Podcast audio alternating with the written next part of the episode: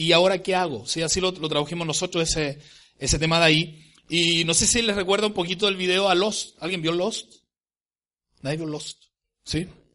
Una serie donde se hablaba de gente que estaba perdida y no tenía nada que hacer, no tenía nada más que hacer. Y justamente esta serie eh, no es un tema emocionante, no es algo que nos va a hacer feliz al, terminar, creo yo, en el sentido de recordar algunas cosas.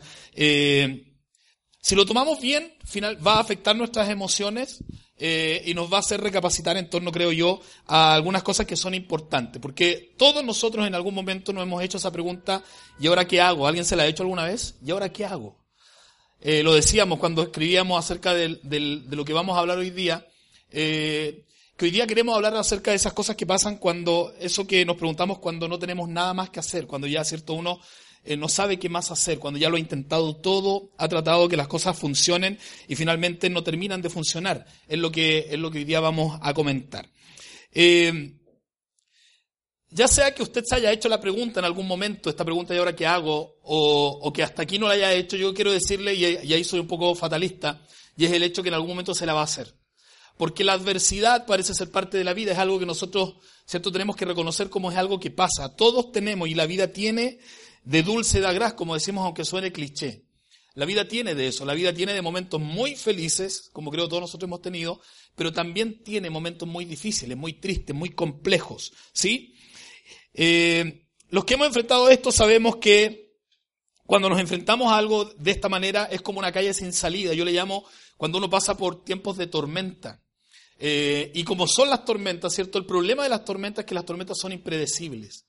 ¿Cierto? Uno no sabe, uno no controla los elementos. Y no sé si alguien en algún momento le ha pasado que no sabe qué hacer porque no, porque el, tema es impredecible, porque cuando se trata, por ejemplo, de relaciones difíciles, uno no, no puede controlar cómo la otra persona reaccione. Uno no puede controlar cuando se trata de temas laborales, uno no puede controlar cómo reacciona el mercado, cómo va cambiando la cultura. Cuando se trata de temas de salud, uno tampoco puede, ¿cierto?, controlar eh, cómo los elementos se van desencadenando. Y por eso decimos este, esta es una serie para personas que tienen, que han pasado en algún momento por una situación donde se han preguntado y han dicho, ¿cómo salgo de esto? ¿Qué hago? ¿Cómo me enfrento a esta tormenta que pareciera no tener un final? ¿Cómo, cómo me enfrento a este tema que pareciera no tener eh, una forma de, de salir? Por lo tanto, como les decía, esta serie es para todos los que en algún momento hemos pasado por eso, para todos los que vamos a pasar por eso, para los que, ya lo decía, para los que se han enfrentado con la soledad, los que se han enfrentado con problemas laborales, los que se han enfrentado o se están enfrentando con problemas a nivel matrimonial, a nivel familiar. Eh, es para todo este tipo de personas. Es para personas como, como nosotros, ¿cierto? Como ustedes que han perdido algún familiar, algún ser querido. Es para todos los que en algún momento hemos dicho, ¿y ahora qué hago frente a esto que me está pasando? Y es también para todos nosotros que en algún momento nos ha tocado pasar por algo así eh, con esta, hacernos estas preguntas de ahora qué hago, pero también nos hemos encontrado con esas personas extremadamente positivas. ¿Le ha pasado a usted que cuando usted no ve la salida por ninguna parte, se encuentra con gente que es tan positiva que le dice, pero esto es simple, esto es fácil? O los que somos cristianos nos encontramos con gente extremadamente espiritual que pareciera hacer que Dios le responda absolutamente todo lo que piden. Eh, yo lo pensaba, ¿cierto? ¿A quién no le ha pasado estar en algún estacionamiento y no encontrar por ninguna parte estacionamiento? Y yo he andado con personas que oran y el estacionamiento aparece ahí. Entonces hay gente que Dios pareciera ser que le responde todos sus, caprichos, todo lo que esas personas necesitan, pero la verdad es que nosotros hasta aquí, enfrentándonos con personas así, hemos dicho, ¿dónde está Dios? Y hay algo que me parecía súper importante también que, comentáramos, y era el hecho de que cuando uno se está enfrentando a esta pregunta de, de qué hacer, qué hago ahora, hay, hay mentiras que nosotros nos empezamos a creer. Hay una mentira que es esta que pensamos cuando estamos enfrentados a una tormenta, a un día oscuro, a un momento difícil, es eh, nada bueno va a salir de esto. ¿Cómo encontrar que algo bueno va a salir, cierto, ante una enfermedad? ¿Cómo encontrar algo bueno cuando uno pierde a un ser querido? ¿Cómo encontrar algo bueno cuando no ha encontrado trabajo, cuando el tema se ha puesto muy difícil? ¿Cómo encontrar algo bueno? Nos decimos nosotros y es una mentira, por eso se lo planteo, cuando una relación se ha roto, cuando ya no hay vuelta atrás, cuando la soledad parece ser estar ahí constantemente acechándonos. ¿Cómo, cierto, encontrar algo bueno? Y es una de las cosas que nosotros empezamos a creernos. Una segunda cosa que nos empezamos a creer es, no me podré recuperar nunca de esto. ¿Alguien lo ha dicho alguna vez? Si esto termina así como está, si esta tormenta sigue, si esta puerta sigue cerrada, yo no me voy a recuperar nunca más de esto. ¿Lo han pensado alguna vez? Yo no voy a salir de esto, no me voy a poder recuperar. Y lo otro que nos preguntamos, y es una mentira, es ¿por qué me pasa esto a mí? ¿Por qué a mí? ¿Por qué a nosotros? Y la verdad es que todas estas mentiras y todas estas preguntas que nos hacemos tienen que ver con el hecho de que nosotros creemos que cuando estamos pasando por la tormenta, nunca más vamos a ser felices que la felicidad se va a arrancar, se va a ir y nunca más la vamos a encontrar por ninguna parte, por mucho que nosotros la busquemos. Y sobre todo, y lo decía hace un rato, cuando nos encontramos con esa gente hiperpositiva, hiperespiritual, que pareciera ver la salida súper rápido, que nos, nos, pareciera y nos dijera, es cosa que ores, ora y vas, a vas a recibir lo que tanto estás buscando. Pero el asunto es que nosotros cuando estamos en la tormenta, cuando estamos en una situación como esta que nombraba de ahora qué hago, Hemos orado quizás por tiempo, para salvar una situación, para encontrar sanidad. No sé si alguien aquí está de acuerdo conmigo. Eh, hemos pedido, ¿cierto?, que un ser querido sane, que una relación se recomponga, que nuestros hijos, los que tienen hijos, cambien de parecer y no sé, y así oramos y oramos y pareciera ser que esos hiperespirituales no saben cuánto hemos pedido, cuánto hemos luchado porque las cosas cambien, pero el tema está que estas mentiras que les nombraba hace un ratito, estas mentiras de nada bueno va a salir de esto, no me voy a recuperar nunca más, ¿por qué me pasa esto a mí? No nos permiten ver con la suficiente claridad el hecho de dónde estamos, cómo, cómo salir de la adversidad. Porque todas las personas que pasamos por un tránsito como el que les decía hace un momento, empezamos a tratar de evadir la situación. Y empezamos a buscar en lugares y personas y cosas incorrectas cómo salir de esta situación. Y hay algo importante, añadiéndole al dolor que estamos sintiendo mayor dolor. Los que tenemos un poco de experiencia en la vida, los que hemos vivido ya algo en esta vida, sabemos que uno tontamente a veces, estando enfrentado a una situación difícil, le empieza a añadir dolor al dolor, tomando decisiones, decisiones, acercándose a cosas y personas que no son las más adecuadas. ¿Cuántos de nosotros no hemos visto o no lo hemos vivido nosotros personalmente? Personas que ante una dificultad, ante la tormenta, asumen y buscan el camino incorrecto evaden a través de algún vicio, a través de una mala relación, a través, ¿cierto?, de, evadir, eh, viviendo la vida loca, como se dice, tratando de encontrar la solución, añadiéndole, vuelvo a repetir, dolor al dolor que ya estamos padeciendo. Y frente a este momento, como les decía hace un momento, hace un rato, valga la redundancia, de estar frente a una situación como esta, también nos preguntamos, los que somos cristianos, los que tenemos fe, los que hemos seguido a Jesús por tiempo, ¿qué pasa con Dios? ¿No es acaso Dios un Dios bueno? No, se nos dijo a nosotros, no se nos presentó a nosotros un Dios medio romántico, ¿cierto? Un Dios que es cosa que le pidamos, cualquier cosa la va a dar, es como un genio de la lámpara, así no, a muchos de nosotros fuimos educados, creyendo que Dios va eh, a hacer cada una de las cosas que nosotros le pidamos, que Él va a atender cada una de las cosas que nos estén pasando, pensando que Dios es como un, como un genio de una lámpara, que tenemos que frotarla y que Él va a solucionar las cosas de manera simple. El problema está que todos los que en algún momento quizás hemos considerado a Dios de esa manera, enfrentándonos a este, a este y ahora qué hago, muchas veces, ¿cierto? Dios no aparece cuando su hijo sufre. Dios no está ahí cuando la familia se complica. Dios pareciera estar apático, lejano cuando nosotros más lo necesitamos, porque nos han hecho creer que Dios es alguien que tiene que inmediatamente respondernos, que Él tiene que actuar tal cual como nosotros lo hemos, lo hemos pedido y si no, vemos a un Dios ausente, a un Dios apático, a un Dios que está, a un Dios muy ocupado, que al parecer está ocupado en muchas cosas, y que al, parecer mi problema, mi adversidad, este momento por el que estoy pasando, no le interesan.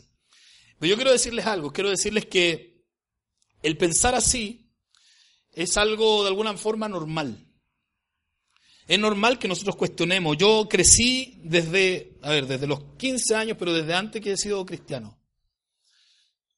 Y un montón de veces, y he escuchado cientos de mensajes, he leído muchos libros con respecto a Dios, he escuchado cientos o miles de canciones que hablan acerca de las cosas que Dios hace, pero aún así hay momentos en los que también me he sentido así, me he sentido como, ¿y ahora qué hago? ¿Por qué Dios no responde? Me he encontrado ante situaciones donde le he dicho a Dios, eh, no entiendo lo que estás haciendo. No sé hacia dónde va dirigido esto, no, no entiendo lo que quiere, lo que quieres hacer, me he enfrentado, como les digo, al sinsentido, a la duda. Pero yo les quiero decir hoy día también que Dios tiene la posibilidad y tiene la capacidad de enfrentar nuestro enojo si alguien está enojado con Él. Tiene la posibilidad de enfrentar nuestras dudas. Él puede manejar lo que nos está pasando. Él puede actuar frente a eso, a eso, y lo vamos a ver justamente. Si nosotros abremos la Biblia y leemos un poco acerca de la Biblia, nos vamos a encontrar con personajes que la adversidad no le era extraña, que supieron cómo enfrentarla. Y no la enfrentaron saliendo absolutamente victoriosos siempre, sino que aprendieron, ¿cierto? Hay, hay personajes de la Biblia que se enojaron derechamente con Dios, que lo cuestionaron, que dijeron, pero ¿por qué estás actuando de esta manera? Pero hay algo importante en lo que hacían, que ellos volvían, se volvían a Él. Aprendieron porque no les presentaron a un Dios romántico como el que nosotros creemos, este Dios que soluciona todos los problemas y los conflictos, sino que se acercaron a Él entendiendo las cosas y no se soltaron nunca de Él. Entendiendo que estas historias, ¿cierto? Y la historia que Dios tiene con cada uno de nosotros tiene un principio y tiene un final y que a Dios no lo pone nervioso lo que nos está pasando. Lo decía el otro día, Dios nos está comiendo las uñas frente a nuestra adversidad. Él no está como, ¿y ahora qué, qué van a hacer estos pobres personajes, estos pobres humanos?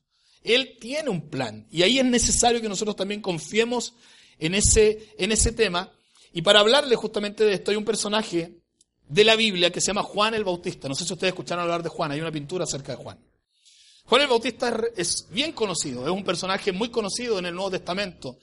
La Biblia cuenta que Juan el Bautista era primo de Jesús, ¿se acuerdan? Era, era hijo de Elizabeth, una pariente directa de María.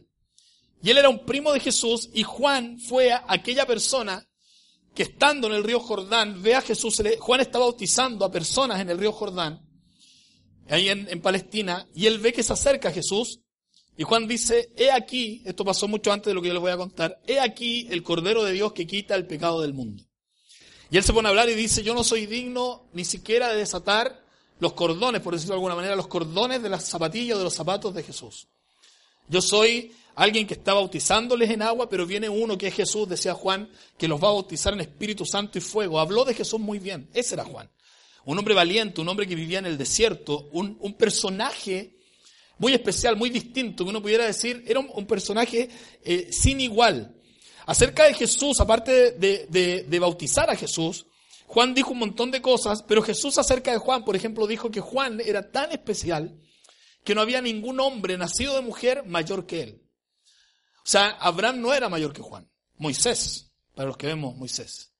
José, Ninguno de esos personajes, David, que uno lo considera ciertos tremendos hombres, Jesús dijo, de los nacidos de mujer, no hay nadie que sea mayor o mejor que Juan. O sea, Juan era realmente especial. Era realmente un hombre importante, era un hombre que, que con personalidad, con visión, con carácter, capaz de enfrentarse a las situaciones más adversas. De hecho, y aquí empieza la historia, en un momento Juan se se revela o se enfrenta derechamente con el rey de la época que era Herodes, ¿se acuerdan? Y Juan por ahí lo, en, un, en, una, en un andar de Herodes le dice, no te es lícito, no te es justo, tú no puedes tener a la mujer de tu hermano, le dice Juan a Herodes. Y Herodes, obviamente con el poder que Herodes tenía, lo manda a encarcelar y ahí comienza justamente eh, la historia que vamos a leer. Un año y medio después que Juan está encarcelado, aproximadamente 18 meses, Jesús dice esto. O sea, ha pasado un año y medio desde que Juan está encarcelado. ¿Sí? Y Jesús, si me acompañan en la lectura, dice, cuando yo, cuando Jesús oyó que habían encarcelado a Juan, regresó a Galilea. Esto uno puede pasarlo por alto, uno puede decir, ya, Jesús regresó a Galilea. Pero cuando Jesús fue bautizado, él fue bautizado en Judea. Ahí, ahí es, y voy, a mostrarles un mapa, eh, algo se alcanza a ver ahí. Donde está la flecha eh, naranja arriba es Galilea, ¿sí? Y la parte baja del mapa es Judea. Ahora les voy a mostrar, cuando pasó esto, ¿cierto? Jesús se entera, ha pasado un año y medio, y Jesús se entera que Juan está encarcelado, la lógica nuestra diría que Jesús va a ir a ver a su primo. Si era tan importante, no había nadie mayor que él. ¿Cierto? Lo que nosotros hemos dicho, Jesús se entera, y si nosotros escribiéramos nos diera la posibilidad escriban ustedes el relato, nosotros escribiríamos cuando Jesús oyó que habían encarcelado a Juan, ¿qué esperaríamos que pasara? Fue inmediatamente a la cárcel a ver a su primo Juan. O más, los que tenemos más imaginación podríamos decir, Jesús traspasó las paredes, o los que son más bélicos, podríamos decir, Jesús fue con un rayo de sus ojos, destruyó a los, a los guardias, ¿cierto? Destruyó los barrotes y sacó a Juan de la cárcel y esa es como es la, la historia, imaginación evangélica, ¿cierto? Salió y todos cantaron, oh gloria a Dios, amén, ¿cierto? Eso diríamos. Diríamos, y después la gente se puso a gritar por lo que Jesús hizo. Pero increíblemente, y esto es muy llamativo, fíjense lo que dice. Partió a Galilea y después dice, partió de Nazaret y se fue a vivir a Capernaum, que está junto al lago en la región de Zabulón y de Neftalí. La, la, la parte verde, la, alcanzan a ver la, ¿sí? La, la flecha verde. La flecha verde está apuntando exactamente al lugar donde Juan estaba encarcelado. Juan estaba encarcelado en una fortaleza que se llamaba Macaronte. Ahí llevó Herodes, que era un, lugar de Herodes. Lo llevan a Juan a encarcelar a Macaronte. ¿Alcanzan a ver la flecha celeste o muy poco? ¿Sí? Esa es Judea. Esa es la región de Judea, ¿sí? Y Jesús se mueve, cuando se entera que Juan está encarcelado, se mueve, se mueve de Judea a la flecha naranja, Galilea. Allá se fue. O sea, se alejó lo más no, no había más en el mapa donde pudiera ir para estar más lejos de Juan. Hizo absolutamente todo lo contrario que lo, que nosotros hubiésemos pensado. Él no fue, un año y medio se entera, la Biblia dice, se enteró Jesús que Juan está encarcelado y Jesús se fue de Judea, la letra, la, la, la flecha celeste, a Galilea. Y de Galilea Jesús se fue a la flecha azul, Capernaum, que era un lugar costero, que está ahí, ¿cierto? Ahí está Capernaum, en esa parte, mientras Juan estaba acá abajo, en Maqueronte. Si yo pudiera mostrar, eso es si hubiera tenido la cárcel de Juan una vista, eso veía Juan desde su celda. Si hubiera tenido una ventana, ese era el paisaje que Juan vio por un año y medio. Y más mientras estuvo encarcelado. Eso veía. Así se veía la vida de Juan, el futuro de Juan, mientras estuvo encarcelado ahí. Del hombre que había dicho, este es el Cordero de Dios que quita el pecado del mundo, el, el, hombre más grande que Jesús dice que existió en la tierra. Eso veía desde su celda. En cambio, lo que Jesús veía, si Jesús, nosotros pudiéramos decir lo que Jesús veía en Capernaum, esa era la vista de Jesús en Capernaum. O sea, mientras Juan está encarcelado mirando eso, ¿sí? Ese paisaje, Jesús está a la orilla de la playa, ¿sí? tomándose un... No. Está a la orilla de la playa con el clima exquisito que había ahí, mientras Juan está allá. ¿Cuántas veces nos hemos sentido así? El tema está que nosotros no hemos sentido, Juan lo vivió. Juan así estaba. Juan el Bautista.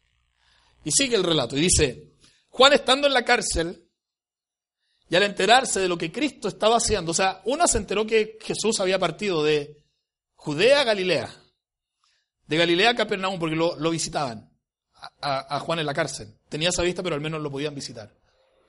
Al enterarse todo esto, el que había dicho, he aquí el Cordero de Dios, envía a sus discípulos a que le preguntaran, ¿eres tú el que ha de venir? Dudó.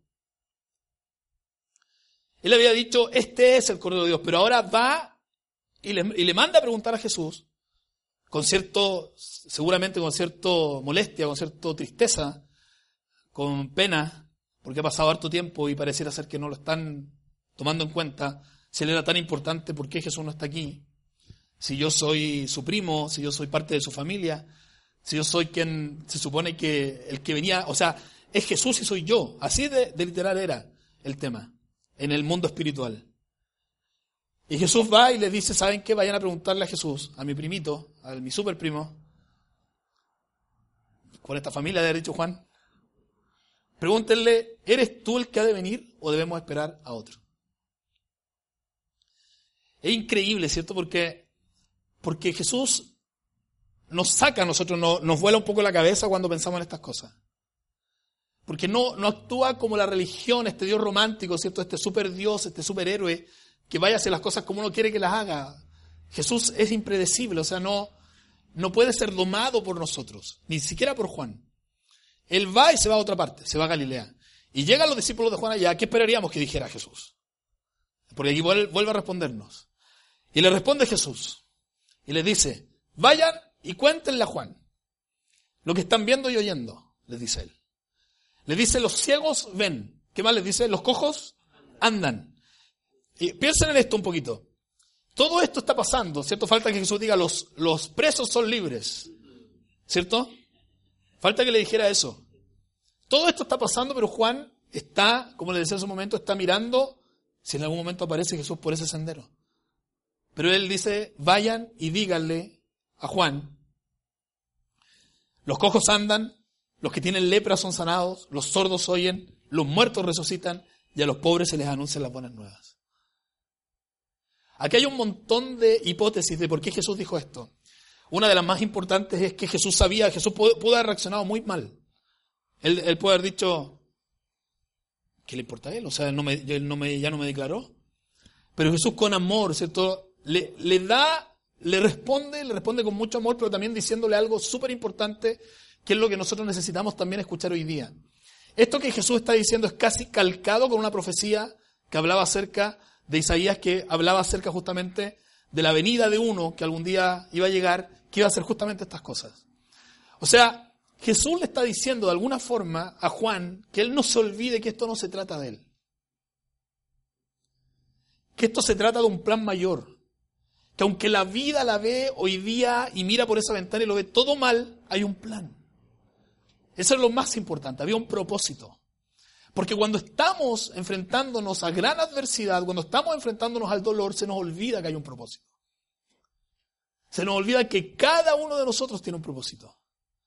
Se nos olvida, ¿cierto?, que somos parte de un gran plan y que el mundo no gira a nuestro alrededor, sino que nosotros somos parte de un plan. De un plan increíble, magnífico, maravilloso. Pero el mundo nos ha hecho pensar, la cultura nos ha hecho pensar que todo se trata de nosotros. Pero hay un plan. Y Jesús le dice algo. Pero, y aquí hay algo todavía más increíble, que vuela aún más la cabeza. Y es el hecho que cuando los discípulos, yo me lo imagino, ¿cierto? Los discípulos, porque no le dicen, ah, chuta, se me había olvidado, díganle a Juan que voy a ir. ¿Cómo es uno? Oye, no voy a ir, mira, me voy a hacer un tiempo, voy a ir a verlo, voy a, voy a ir y todo, voy a, voy a sacar el chorro, porque está bañando, aquí está el clima como tú ves súper rico, pero voy a ir a verte pronto, voy a ir a verlo, si es mi primo. Pero Jesús les dice, vayan y díganle, Jesús está enfocadísimo. Él sabe lo que es importante. Díganle a Juan que hay un plan. Díganle que no se olvide que Él es parte del plan. Es parte importante, pero, pero él, es, él es parte del plan. Él no es el plan. Y al final ellos se van yendo, los discípulos, y Jesús dice esto que es pero increíble. Jesús le dice, dichoso, como que les gritara para allá, ¿cierto? Y para que todos escuchen, dichoso el que no tropieza por causa mía. Y esto es, porque lo que Jesús le está diciendo es dichoso, o sea, y hay quienes traducen dichoso como tres veces feliz, ¿cierto? Aquel que ante gran adversidad no pierde la fe. Dichoso aquel que aunque pareciera ser que no hay ninguna salida, sigue confiando en mí. Eso le está diciendo. Dichoso el que no tropieza por causa mía, el que, el que no, el que no el que no ve las cosas de mala manera, el que entiende que hay un plan. Dichoso el que sigue confiando a pesar de que pareciera ser que no hay ninguna escapatoria. Eso está diciendo. Tres veces feliz, como le decía hace un momento, el que es capaz, ¿cierto?, de ver a Jesús en medio de su adversidad y su dolor. El que es capaz de entender que hay un plan. El que es capaz de mantenerse de la mano de Jesús a pesar de que las cosas no, no parecieran no tener ningún sentido. Eso le está diciendo. Dichoso el que, el que entiende, ¿cierto? Feliz el que logra tener fe en medio de gran adversidad, el que no tropieza por causa mía. El que entiende que yo estoy ahí, aunque no sienta que yo estoy ahí. Porque aquí hay varias cosas que tengo que decirle. Una, aunque usted no sienta que Dios lo ama, Dios lo ama. O sea, no importa lo que usted sienta, Dios lo ama. No importa que no lo sienta, que no, no es que no siento, no importa, Dios lo ama, ¿me entiende?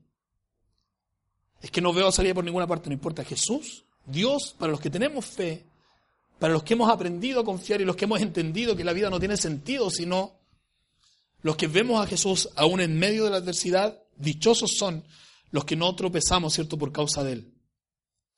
Han habido cientos de veces que yo no he respondido con gran fe ante la gran adversidad, Pero me ayuda absolutamente a pensar que han habido personas que a pesar de no entender, como Juan, a pesar de estar mirando por esa ventana y viendo un paisaje horrible, siguieron confiando, porque la confianza en Dios lo cambia todo. Quizás no haga que el problema se solucione mañana. No haga que las cosas se recompongan como nos han querido pintar a Dios. Pero sí nos demuestran ciertas cosas y es que hay algo muy importante en esto. Porque creo que más, ¿cierto?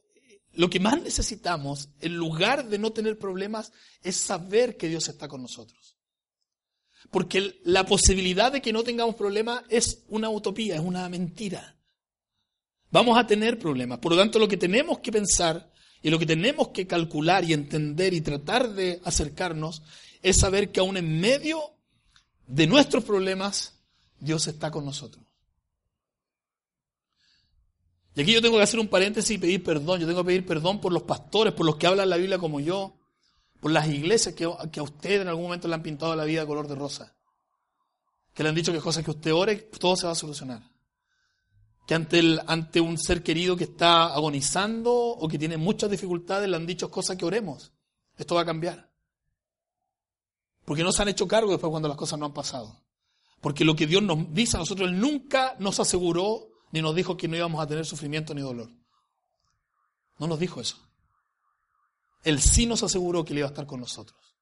Y nos aseguró, además de asegurarnos que iba a estar con nosotros y que entendía lo que nos está pasando, porque la única tradición eh, eh, religiosa que considera que Dios mismo vino a la tierra de manera voluntaria a vivir cada uno de nuestros padecimientos, a experimentarlos tal cual como nosotros, cada uno de ellos es la religión cristiana. Que plantea que Dios, ese Dios que los griegos lo veían como lejano, que no se involucraba en la realidad de los hombres, que los romanos lo veían de la misma forma y que cada religión lo veía como un Dios lejano, ¿cierto? Que en algún momento hablaba y que uno tenía que tratar de descubrir el oráculo. A diferencia de esas religiones, el cristianismo plantea que Dios mismo, de manera voluntaria, dejó su lugar de privilegio, dejó su posición para venir a experimentar exactamente las mismas experiencias de cada uno de nosotros. ¿Tú te has sentido traicionado alguna vez? Jesús lo fue. ¿Te has sentido abandonado? Jesús lo abandonaron. ¿Has tenido dolor físico? Jesús lo tuvo. ¿Has sentido el sufrimiento, cierto? Que, es el, eh, que lo podemos llamar el dolor del alma. Este es el dolor del, del intelecto, Jesús lo sintió. ¿Has sentido que ya no puedes más? La Biblia dice que Jesús también lo vivió. Entonces es el único que, que puede entendernos y yo no podría creer ni confiar en un Dios que no conoce mi condición. No podría, no podría creer en un Dios que nunca ha estado en mis zapatos. Pero sí puedo creer en uno que sí ha estado, que estuvo de hecho, y que vivió exactamente cada una de las cosas que yo pueda padecer, y que me dice que en medio de esas cosas que yo padezca, Él va a estar ahí aunque yo no lo vea, aunque yo no lo sienta que ante gran adversidad puedo tener una gran fe que Él va a estar ahí. Y la segunda cosa importante que no debemos olvidar y que tenemos que cambiar esas mentiras que hablé hace un rato por verdades, la primera es la que le decía Jesús está ahí, la segunda es que existe la resurrección. Vendrá el día donde realmente las cosas van a ser distintas, donde nuestros cuerpos enfermos van a ser sanos, donde nuestros seres queridos que no están van a estar. Esto no es una utopía, no es una abstracción. Ese es otro punto que el cristianismo plantea. Que eso que nosotros anhelamos y que vimos algún día y que anhelamos volver a ver, los vamos a volver a ver si tenemos fe y confiamos en Él. Por lo tanto, es tan importante que, que entendamos esto y que Dios tiene un plan y que nosotros estamos en medio de ese plan. Yo quería mostrarles que a través de una, de una, de una gráfica que siempre, o una ilustración que siempre tomo, alcanzan a esta cuerda, ¿cierto? ¿Sí? Vamos a imaginar que esta cuerda es, una, es eterna, ya que no tiene fin. ¿Les parece? Imagínenla, es una cuerda que no tiene fin. ¿Se lo pueden imaginar? ¿Sí? Que no importa cuánto la le demos, es eterna. No tiene ningún fin. Así es nuestra vida. Así es la vida de cada uno de nosotros. Nuestra vida en la tierra, si pudiéramos graficarlo de alguna manera, dejando vaya este el pasado, ¿ya? Nuestra vida en la tierra es esto esto que está aquí en, color más claro. ¿Lo ven? ¿Sí? Por lo tanto, nosotros podemos decir, podemos preocuparnos mucho por lo que está pasando en este espacio de tiempo y despreocuparnos absolutamente por lo que va a pasar por allá, del resto de la cuerda. Pero les pregunto, ¿sería sabio que nosotros echáramos todo nuestro... que nos pusiéramos demasiado ansiosos por este espacio de, de cuerda? ¿Por este espacio de tiempo? ¿Valdría la pena que nos jugáramos toda nuestra vida para ver cuánto, por ejemplo, alcanzamos a tener en este espacio? Sabiendo que nos queda después de la muerte, porque aquí morimos, ¿cierto? ¿Me ven ahí? ¿Alcanzan a verme? Aquí morimos y para allá sigue la eternidad. ¿Será sabio, será inteligente que no entendamos que, que creamos que el plan de Dios solamente tiene que ver con esto? Y que nos olvidemos que hacia allá queda mucho todavía. Y que por lo tanto vale la pena confiar en este punto. Vale la pena invertir nuestra vida en este punto. Vale la pena, ¿cierto?, meditar con respecto a cómo vivimos en este punto. Porque queda todavía mucha cuerda para adelante. Y cuando decimos que es importante empezar a cambiar esas, ciertas mentiras por ciertas verdades, una también tiene que ver con eso. Con que nosotros, Jesús es capaz de ver, Dios es capaz de ver el, el total de la cuerda. ¿Sí? Por eso hay cosas que nos pasan aquí, en esta parte, que no las entendemos. Pero Él la entiende porque Él ve el total de la cuerda. Él sabe lo que viene para adelante. Él sabe lo que va a pasar. Él sabe que hay un plan y que el plan no se termina aquí. Por lo tanto, otra de las verdades junto al hecho de que la resurrección es real, de que Jesús está con nosotros, es el hecho real de que hay un tema de perspectiva y que nosotros debemos ampliarla. Cuando pienso ahora qué hago, estoy pensando en ese punto, y ni siquiera en ese completo. Estoy pensando en un pequeño punto minúsculo de mi vida, de años o meses, pero no estoy pensando en el total de lo que hay para mí. Por lo tanto, es tan importante que, que si creemos realmente que Dios existe, si nos hemos abrazado a Él, no nos olvidemos nunca que Él tiene un propósito y que debemos seguir adelante. Que Él tiene un plan. Que Él tiene un plan que tiene que ver con toda la cuerda. No solamente con esta etapa de nuestra vida. Es probable que en esta etapa de nuestra vida el problema siga, que a lo mejor las consecuencias de nuestras malas decisiones nos sigan rondando. Pero también es absolutamente posible y real, una realidad, de que Jesús va a estar ahí, que Él va a estar en, ese lugar, a pesar, ¿cierto?, que no lo veamos. Y yo estoy seguro que si nosotros un día habláramos con Juan y le preguntáramos cómo se sintió estando ahí viendo ese paisaje, ¿qué creen que nos diría? Nos diría mal. Me sentí abandonado. Me sentí solo. Yo invertí mi vida para preparar el camino de Jesús. Yo fui alguien que hizo todo cuanto pude porque el nombre de Jesús fuera exaltado. Y en ese momento me sentí solo. Me sentí abandonado. Pero si le preguntáramos, ¿y cómo te sentiste después cuando llegaron tus discípulos y te hablaron de lo que Jesús había dicho? Yo le aseguro que Juan les diría, me acordé que tenía que confiar. Que esto era parte de un plan. Que era parte de un todo que, por lo cual aún quedaba mucho por hacer. Em, hay historias de adversidad que donde hay gente que ha visto a Dios, ya voy a concluir. Y yo quiero contarles una. Yo tengo un amigo que es pastor en una iglesia en Costa Rica y él se llama Julio González.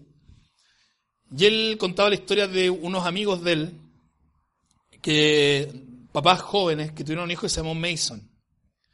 Se llamó. Eh, un niño de 6 años que un día se despertó con un dolor muy fuerte en el estómago un niño sano, común y corriente, y, y por el dolor en el estómago sus papás lo llevaron, la, familia de Mason lo llevó al hospital y se dieron cuenta que Mason tenía, eh, tenía una, apendicitis compleja. Y se fue complicando una y otra vez, al punto que Mason, de un dolor de estómago una mañana, de sábado, un sábado por la mañana, un dolor, lo llevaron al hospital y no volvieron a la casa nunca más con Mason. Mason murió. Sus papás, por todo el dolor que tuvieron, especialmente ante tal adversidad, ellos justamente respondieron con fe. Parece algo increíble. Yo estoy seguro que los que están aquí tienen hijos de esa edad, se dirán, no, no, no podría, horrible, no, no hay manera. Pero ellos confiaron aún en medio de tal adversidad y su mamá ha estado, ha, estado, lidiando con el dolor desde esa época y ella escribe un blog, escribe un, un, lugar ahí en el internet donde va escribiendo algunas cosas. Y esto escribió su mamá que se llama Stephanie cuando Mason cumplió un año de haber fallecido. Fecha que justamente se, se unía con su cumpleaños. Y esto escribió e, ella. Dice así. Una transferencia más a otro hospital. Una última mirada a tus ojos antes que el equipo médico te trasladara e hicieran todo lo posible por salvarte. Yo pensé que estarías bien. Y ella dice, pero no ibas a estar bien. En aquel momento te me fuiste. Después escribe una mamá, dice, yo me acosté en aquella cama del hospital y te abracé por lo que hasta ahora estoy segura no fue suficiente tiempo. Hablé con los maravillosos médicos que hasta ahí no entendían cómo había pasado todo esto. Tu papá y yo sofocados en incredulidad abismados, llorando, preguntándonos qué había pasado. Aquel día salimos del hospital sin ti. Tuve que ir a casa y decirle a tus hermanos que su hermanito, a quien amaban con todas sus fuerzas, con quien pasaban cada día de sus vidas riendo, discutiendo, bromeando, a quien ellos esperaban regresar a casa con nosotros, su hermanito había muerto. Y que sus vidas cambiarían para siempre. Pero antes de todo esto, mucho antes de mi primera contracción, escribe Stephanie, antes de mi primer ultrasonido, antes de que yo te conociera, antes de tu primer dolor de estómago aquel día sábado por la mañana, antes de descubrir que tuvieras, tenías apendicitis, antes de que yo supiera lo que es un chop séptico, Dios ya había escrito tu historia en su libro. Dice ella. Y luego ella recita el Salmo 139, versículo 16, que dice, tú me viste antes que naciera. Todo estaba escrito en tu libro. Y continúa. Tantas cosas en esta vida son un misterio y aunque quisieras esta semana estar contigo planeando tu fiesta de cumpleaños, quiero decirte que estoy agradecida. Doy gracias al autor de tu historia por haberme dado un gran regalo. Y aunque no fue suficiente nuestro tiempo juntos, sin embargo, dice ella, fue perfecto. Mason, ¿sabes qué es lo que más me hace estar agradecida? Que cuando el autor escribió tus seis años y 18 días en esta tierra, me eligió a mí para ser tu mamá. Esta historia no es una historia de un final feliz como el que nosotros quisiéramos. Eh, es una historia de una persona, eh, esto sí es una historia de una persona convencida de que la vida tiene un autor. ¿Cierto? que sabe que la cuerda no es, no se termina ahí la vida, sino que sigue. Está convencida que la vida tiene un autor y que ante gran adversidad mostró una gran fe y aunque no siempre entendemos el libreto, siempre podemos confiar en el autor.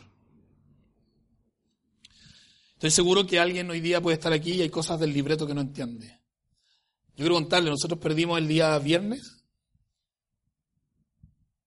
eh, a un primo, hermano. Yo pensaba mucho en esto y decía, porque no entiendo el libreto. No lo entiendo. Y estos son momentos cuando uno dice, no entiendo qué quiere hacer. Eh, ¿Por qué luchar 20 años, en el caso de mi primo Marcelo, 20 años contra el cáncer, contra un tumor, una vida pero ejemplarísima. Una increíble persona. Y uno dice, no entiendo por qué. ¿Por qué tuvo que terminar así la historia? ¿Por qué tuvo que ser en ese momento? Pero ahí es donde vuelvo a pensar que no entiendo el libreto, hay cosas del libreto que no entiendo, pero sí confío absolutamente en el autor del libreto. Sé que algo hay.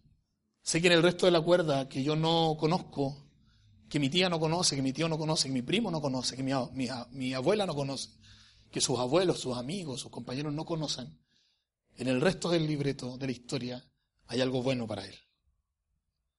Hay algo bueno para nosotros. Quiero decirle al terminar que, y como aplicación, que por favor no confundamos el silencio de Dios con ausencia o apatía. Quizás hace mucho tiempo que Él no te dice nada, pero no confundas el silencio de Dios con ausencia o apatía. si estás enfrentando gran dolor, si las cosas, tú te has dicho, ¿dónde está Dios? Tú te has preguntado llorando en tu cama, en tu casa, en algún lugar donde nadie te ha visto, ¿qué hago ahora? Si has estado en esa situación, déjame decirte algo que estoy convencido absolutamente, Dios está contigo, Dios te ama, te ama al punto de haber venido a esta tierra por ti. Y quizás eso no va a hacer que el problema cambie, eso no va a hacer que las personas que queremos vuelvan a la vida, eso no va a hacer que, que, sanemos milagrosamente como muchas veces nos han dicho, pero sí eso te va a ayudar a ponerte de pie hoy día y dar un paso, mirar los pasos que vas a dar para poder atravesar de una vez por toda la tormenta. Porque yo estoy convencido, seguro, que Jesús está contigo, como estuvo con Juan y como estuvo con Stephanie. Está ahí. Él es el autor de la historia. No entendemos quizás parte del libreto, pero Él es el autor de la historia. Y nos ama y está con nosotros ahí. ¿Sí? Yo invitar a Bastián si por favor me acompañan, que me acompañan los chiquillos. Vamos a cantar, vamos a orar, después vamos a cantar una canción que entre algunas de las partes dice, si se ponen de pie por favor, dice, dice no temeré, ¿sí? No temeré porque tú estás conmigo. No temeré porque aún en medio del dolor, aún en medio de las situaciones difíciles, Dios está ahí, ¿sí? Yo quiero pedirle a todos los que en algún momento se han preguntado, ¿dónde está Dios? ¿Qué hago ahora? Que me acompañen en una oración, que cierren sus ojitos, que cierren sus ojos por un momento. Y usted le diga al Señor, ¿qué, ¿qué le está pasando? ¿Qué es lo que necesita? La aplicación, usted la va a ver en su tarjeta de conexión, tiene que ver con el hecho que a, a pesar de que estemos pasando gran adversidad, vamos a vivir y vamos a confiar y vamos a ver a Jesús en medio de nuestras dificultades para no poder temer, ¿sí? Padre, yo quiero darte muchas gracias, Señor.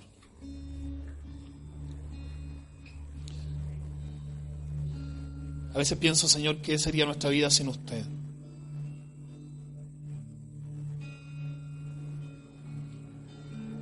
¿Qué, sentido tendría todo, Señor? Como en el caso de, de esta familia de Mason como en el caso, Señor, de nuestra familia, que somos tantos los que hemos perdido en algún momento a alguien que queremos.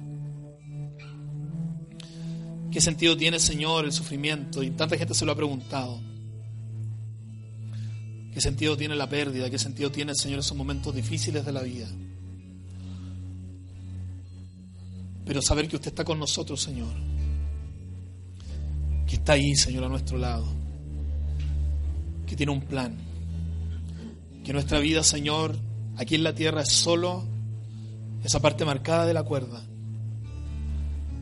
A veces creemos que es todo lo que tenemos. Y hay gente que vive y agota todo lo que tiene en esa parte. Danos sabiduría para pensar en el total, Señor. Ayuda, ayúdanos a verte ahí en medio de nuestra adversidad. Ayúdanos a verte, Señor, ahí en medio de nuestro problema. Yo te quiero pedir, Señor, hoy día por todos los que están pasando alguna adversidad difícil, algún momento duro en su vida, que no saben qué hacer, que no te ven por ninguna parte. Yo te quiero pedir por esas personas, Señor, con problemas laborales, familiares, con quizás un corazón roto, con, con dificultades, con miedos, temores. Señor, que recordemos que tú pasaste por cada una de esas experiencias, que tú las conoces, que tú nos acompañas, que tú estás ahí, Señor. También, Señor, quiero recordar que a los que hemos creído en ti, Señor, viene el día, Señor bendito, en el que todo va a ser diferente. Recordar también, Señor, que tú tienes un plan, tienes un propósito. Que somos bendecidos, pero bendecidos de que hayamos, te hayamos visto, Señor. Que te hayamos encontrado, porque la vida tiene, cobra valor, sentido, relevancia, Señor. Te quiero pedir por la familia de Mason, que es una historia real. Por su papá, por su mamá. Con esta historia, Señor, increíblemente nos hablan al corazón. Te quiero pedir por todos los que han perdido algún familiar, un ser querido. Te quiero pedir, Señor, por mi familia, por mi tío Iván, por mi tía Ivonne, por Paolo, por sus abuelos. Y por todos nosotros, Señor, ayúdanos a verte, a no temer en medio de la, de la necesidad. A verte ahí, Señor. Que aunque estemos en la cárcel como, como estuvo Juan y no veamos nada, siempre recordemos que hay un plan, hay un plan, hay un plan. Hay un propósito. Quizás nunca lo vamos a ver aquí.